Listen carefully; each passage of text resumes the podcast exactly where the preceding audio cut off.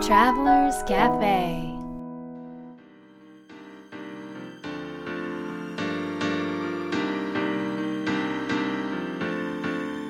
ライフトラベラーズカフェへようこそ松並博です。若菜です。ナビゲーターの竹井宏奈です。世界各国で自分らしいライフスタイルを送っている素敵な方々にインタビューをし配信するライフトラベラーズカフェこのバージョンはみひろさんと若菜さんが日本に来た時に各国で旅してきた時のお土産話と皆さんからの質問に直接答えるカフェトークでお届けします。今回はどこに行ってきたんですか？はい。誰もが憧れる国。はい。山形です 山形県。山形市で、山形県。山形国。に山形国。まあ、へ2人のえ実家が山形だって。いうあそうですよね。なので毎月もう本当に数日しかと日本にいなくてもうん。必ず1日か1泊は毎山山形にそう帰りまなんですそう、はい。実家にこれはもう何年前ずっとそれは欠かさずやってます。そうなんですね、山形の魅力って何ですか、まあ、なんかいきなり真髄に迫っちゃいましたけど。山形の魅力はえ？美味しい。ー、あ美味しい山形。だってもう空港の名前がね美味しい山形空港。え？これ本当なの？正式名そう称本当ですか、本当なの。知らなかった。でしょ？美味しいね山形美味しい。だからみ皆さんねあのそれが結構私たちは当たり前と思って育ってきてるけど、うんうんたくさんの方今までね数えきれないほどたくさんの方を山形にお連れしてきてるんだけど、もう皆さん口を揃えて、うん。山形美味しすぎるっていう。うん。へー。えそれはどういう美味しさですか？まあ、素材の美味しさ、その調理愛のこもった調理の美味しさ、うん。まあ、人柄が出るからね料理は、うんうんそっかそっか、うんうん山形の方ってうん。地元愛が強い方が多いっていううんうんのを聞いうん強いたん。ですけど、ねみんなね。そうだね。うん。うんうん山形にいる時、僕たちがよくうん。あの泊まってるところうん。が、まあ、セミナーで使ってるところでもあるんだけど、うんうん。あの上山温泉にある明月荘というところに泊まっていて、うん。そこがまたね素敵な旅館なんですよ、はい。あのなんかもうね行くたびに帰ってきたっていうふうに、あの思わせてくれる場所でそれは多分ね私たちが山形で確かにそこでもう10年以上お世話になってるっていうこともあるけれども誰もが1回とか2回目の人でさえもそういうふうにおっしゃるからなんかそ,、うん。そのそのそのぐらいなんていうの？うん。安心してうんうん。安全な、なんだろううん。温かさがある場所。うんが明月荘さんかなと思います。そうなんか僕たちそのホテルとか旅館が大好きでその世界中のホテルや日本中の旅館に泊まりに行くんだけどその旅館で言えばその明月荘よりいい旅館に出会ったことがないんですよ、まあ、僕たちにとってはね。そう。なんていうのこのいろんな施設のところであったり、うん。食事であったりホスピタリティであったりそのいろんな要素で素晴らしいところはたくさんあるんだけど、うんうん。あのねもう総合的うにん。こう感じたり見たりした時に明月荘を超える旅館はないね今のところ。そうなのよ。へー。正直、うん。いいホテルとか旅館に巡り合うって相当大変というかあのうんうんうんうんことだと思うんうですよんね、何なんですかね？そのやっぱ人が作ってるんですかね？その旅館の雰囲気とかって、そうだよね。うん。人とお客さんだろうね。うん。うん。お客さんも作ってる、ね、そう。ああそっかそう。だからどどれだけこうなんていうのもうん素晴らしい接客をしてうん。っていう研修をしてうん。やってみたりその施設のね設備を整えてみたりあのしてもうん。やっぱりそこで働いてる人が気持ちよくうん。なんか素直にうん。なんかあのこ誇りを持って働いていたりうん。楽しんで働いていたりでそこに来たお客さんがいい気持ちになっていたりっていうその相互作用でその旅館っていう場所がどんどんどんどんエネルギーが高くなってあったかくなってっていうのが起こってくると思うのでうん。その循環をの積み重ねがないとやっぱりそういういい旅館っていうのはうんうんうん。な,、うん。ならないと思うんですよ。なんかあのみひろさんと若菜さんの,、うん。あのいい旅館百選みたい100 ないよ。な明月荘明月荘だけ もう分10銭ぐらいは欲しいですけどみたいなのが、うん。ね。でもいつも探してるんです私たち。欲しい。ずーっと探してるんだけど、うん。やっぱないなかなかねそないのでもその名月荘でなんかすごく、まあ、僕たちも嬉しかったことが、あの元サッカー選手の中田英寿さんという方がいて、うんうんうんそのまあ、世界中を旅して、うん。えーもっと日本を見ることが必要だということでもう何年間か日本中をこうくまなく歩いて、えーその日本のこれだっていういいもの、まあ、伝統工芸品とか職人とか料理を含むものを紹介した本がうんうん。この間出たんですよ、うんで、えー、とそこで、まあ、旅館のカテゴリーもあって大体1ページ1旅館が紹介してるんだけど、名月荘だけ12ページ特集。そうすごいよね そう。でしかもね私たちが泊まってる時にいらしてたんだよ昔。多分本の取材だったの分か。んないけどそう何年か前にね。それが本になってたからうん。すごかった、へやっぱえいいんだなと思って。ねねいいんだね。僕たちだけが思ってたんじゃそうなくてよそうかったな。そうなんか山形びいきだからかなと思ってたけど。うんでも本当面白くてそこで働いている人たちは本当に素直で、うん。本当山形の人という感じの人たちで,、うん。で研修も基本的にされてないわけ、もう先輩から先輩を見てこう自分なりにやっていくみたいなタイプなんだけど、うん。でもね本当面白いのだから素だからうん。あのなんていうの？例えばよく私たちが昔からお世話になってるある一人のスタッフがいるんだけどその人なんかにあのちょっとソソイミルク牛乳が飲めないからソイミルクが欲しいんだけどって言ったら「あソイミルクって」みたいな感じなの。で普通ね例えばもうちゃんとしたホテルとかだったらそれを知ってて当たり前でしょっていう感じでしょ？でもなんかねそれがすごくいいの。本当に知らないことは、をあの素直に分かったふりをしないで知らないって、知らないの。本当に知らないから、うん。でもなんかその私たちのリクエストに応えるべく、ん。あのベストなうん。その後ね動きはしてくれるわそういうけミルク買ってきてたよ。買ってきてたね。へー。そういうミルクが分かんなかったんですけどあ豆乳のことですか？みたいな感じなの。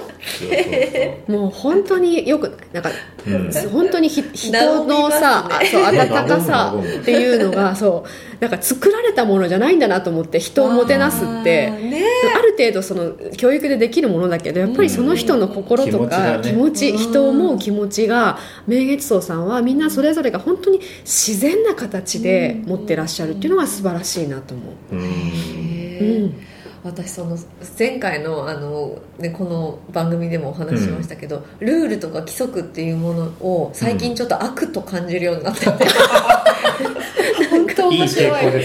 そうなんですよ。なんかルールとか規則そのマニュアルが人を意地悪な心にするんだって、ああなるほどね。そういうのをねなんか最近考えてて。いやもうそ行かないといけないなって今明月荘。にぜひ心を洗われそうです。もんそうでもなんかさそのサービスを受けるってさ自分の状態がすごく現れるっていうかその受け取る側の状態が現れるなと思ってて、なんかすごく批判的になる時があるの私自身あんまりないんだけど、うんうん。なんか新しいホテルとかどっかのホテル行った時に、うんうんうん。なんかすごく批判的な気持ちになるというかうんうん。もっとななんでこうしてくれないんだろうとか、うんうんうん。ここはこうした方がお客様にとっては、あの気持ちいいはずなのにどうしてそこは見ないんだろうとか、なんかそういうふうに思っちゃう時って、なんか多分自分自身、まあ、それが真実っていう場合もあるんだけど だとしてもなんか自分自身がなんかこうこうジャッジメントな感じの自分になってたりとか、なんかその条件でこれはこうすあるべきみたいなのでこう凝り固まってる時にきっとそういうふうに受け取るのかもと思って、うんうん。もし自分がなんかもっと人と人のこう関わり合いで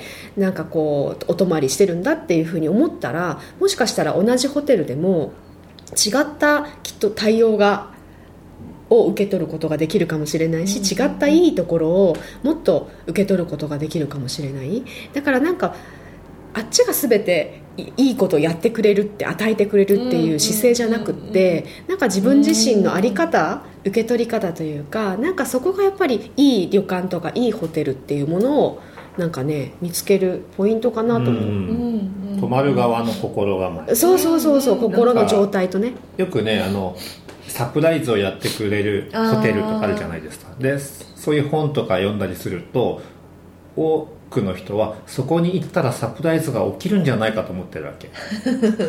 なんかこうスタッフの人が何かしてくれるんじゃないかで いついつ起こるんだろうみたいな。でそれは何にも起きなくて、泊まった人がどういう気持ちとどういう関わり方で、えーその泊まるかによって起こる出来事が変わるっていうだけかなと思う、うんうんうん確かに。その何でもねその受け手側の気持ちとか、うん。その心構えって本当に大事、うん。うん。ねなんかそれもねいい旅館に出会うためには必要要な要素かと思います、本当ですね、はい来年はみひろさんと若菜さんが山形の観光大使に だいぶなってるね。勝手にね。勝手になってますあ本当ですか？姫のお米も あそうですね。随分。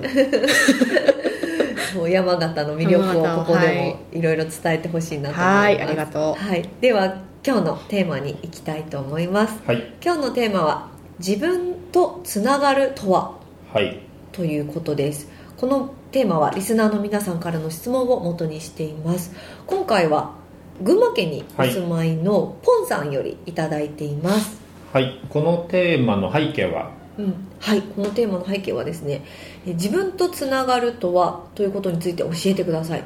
自分の中で湧き起こる思いがお腹の声なのか頭の声なのか、まだ分からなくなってしまうことがあります。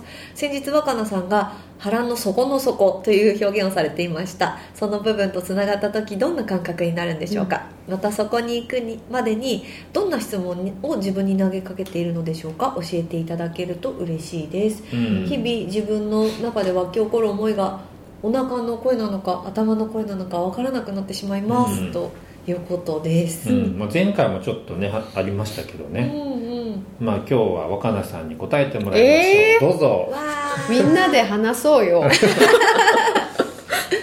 お腹の声。若菜さんってうん。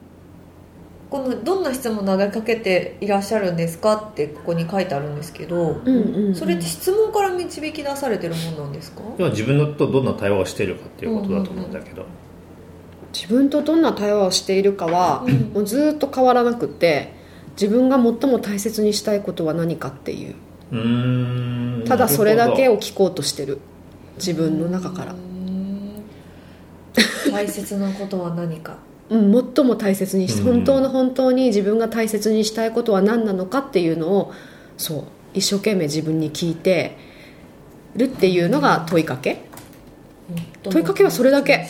多分まああとはそのそれに対して自分のいろんな声とか対話があるにせよ、うんうんうん。それでもまた同じことをずっと問いかけ続けるの自分に答えが出てくるまで。感覚的には、うん。まあ、前回もおっしゃられてましたけどこうパッとひらめきのようなうん。ものなんですか？それって。つながったみたいいやいやいやいや。あのそのね腹の声を聞くっていうのはひらめきとはまたちょっと違うんですよ。な、うんうん。腹の声は自分の本当の中の声だからあの上から来るっていうよりかは下から突き上げてくるというか、うんしうん、っていうまず表現をさせてもらうんだけどっていうのがあるのとあとはねなんか例えばさ普通に友達でもパートナーでもあの本当に何だろう心を開いて信頼し合って大切にし合って話をねうんうん。こうなんか理解し合えた時ってなんかものすごく温かい気持ちにならない？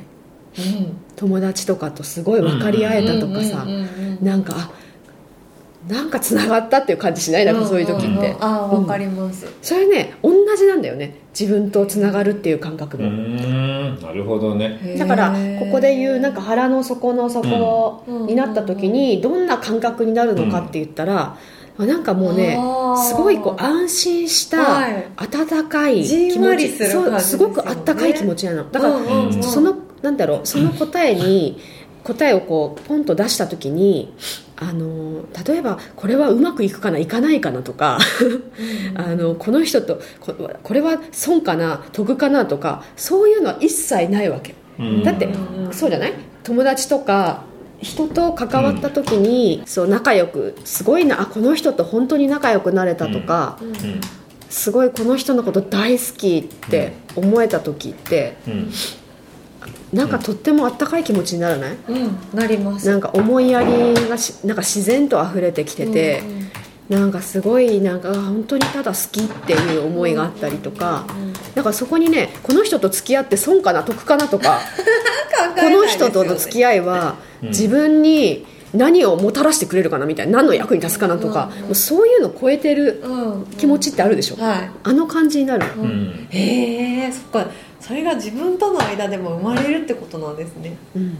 友達とか人と関わった時に仲良くなれたとか、うん。大好きと思えた時ってあったかい気持ちになれるっていうような感じ、そうそうそうそうそう、うん本当にまさにそうで、うん。そそういう温かさがおそらく腹の底の底の自分の声を聞こうとした時聞いた時に感じられるんですよ。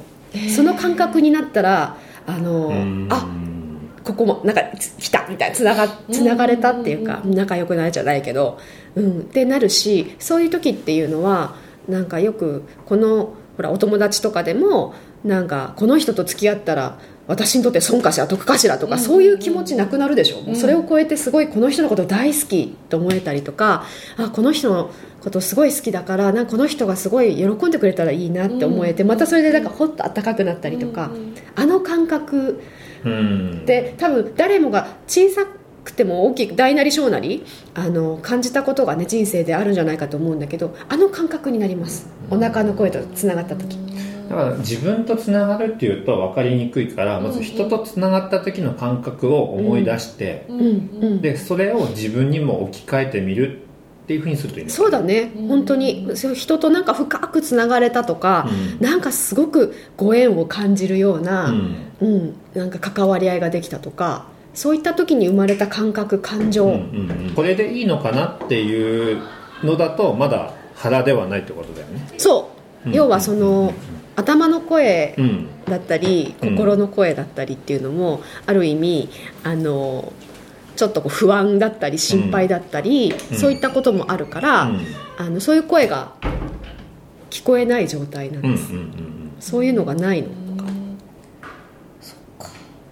るほどね。で分かるかしら？ものすごく感覚的なことだからね難しいんですけどで実際にやっぱり自分でそれを体験していかないとちょっとあのねあの分かりづらいこともあるかもしれないけど、うん。なんか自分の声を聞いたり自分の答えをね出した時に温かい気持ちになるかどうかっていう、うん。なんかお腹のところがうんとか心でもいい胸でもいいですしその感覚がうん。なんか自分とつながるっていうことかなと思います、人と分かり合えた時の安心感とか温かさってうんうん。うんうんいうふうに言ってくださったのはすごく分かりやすうんかったです、そうそうそう、うん。まさにそういう感じ、うんうん。うんうんそっか、うん。でも今の話聞いてすごいなんか自分の、これも多分腹の声かもしれないんですけどなんかこう喜んでるから、うんうんうん多分それはし嬉しいことなんだと思います、うん。自分にとって。いいね。うんうんううん。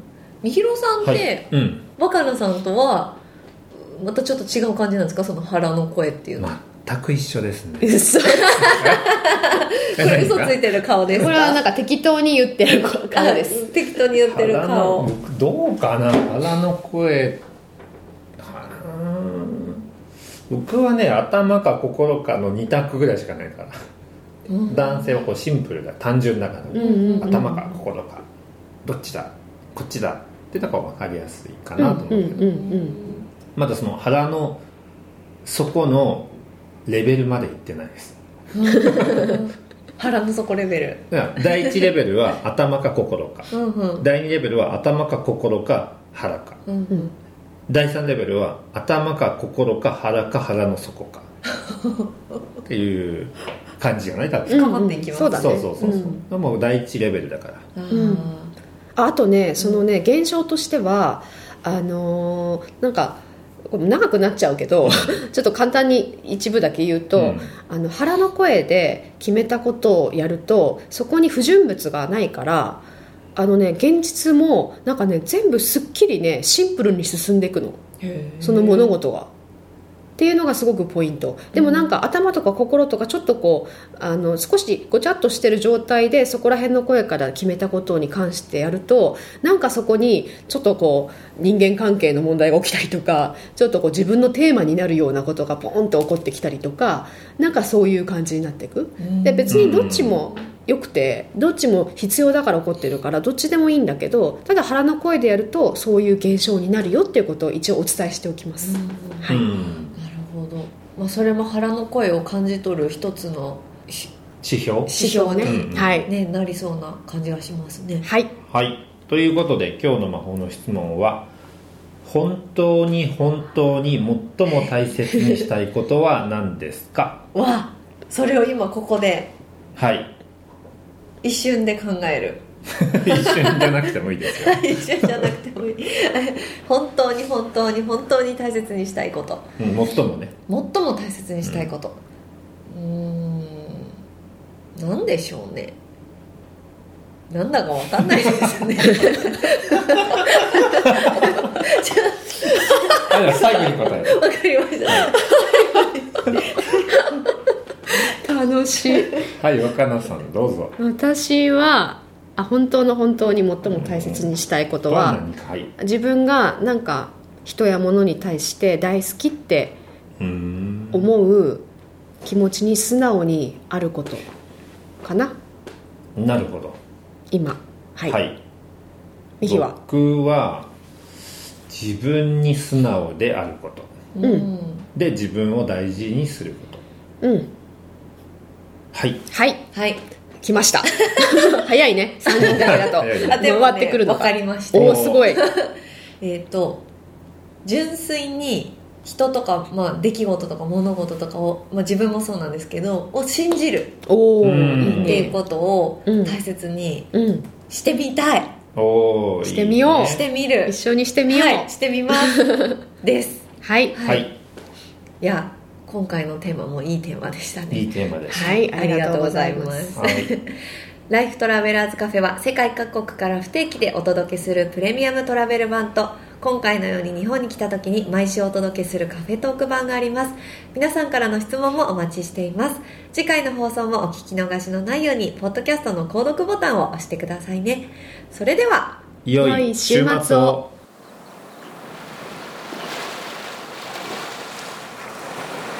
Life Travelers Cafe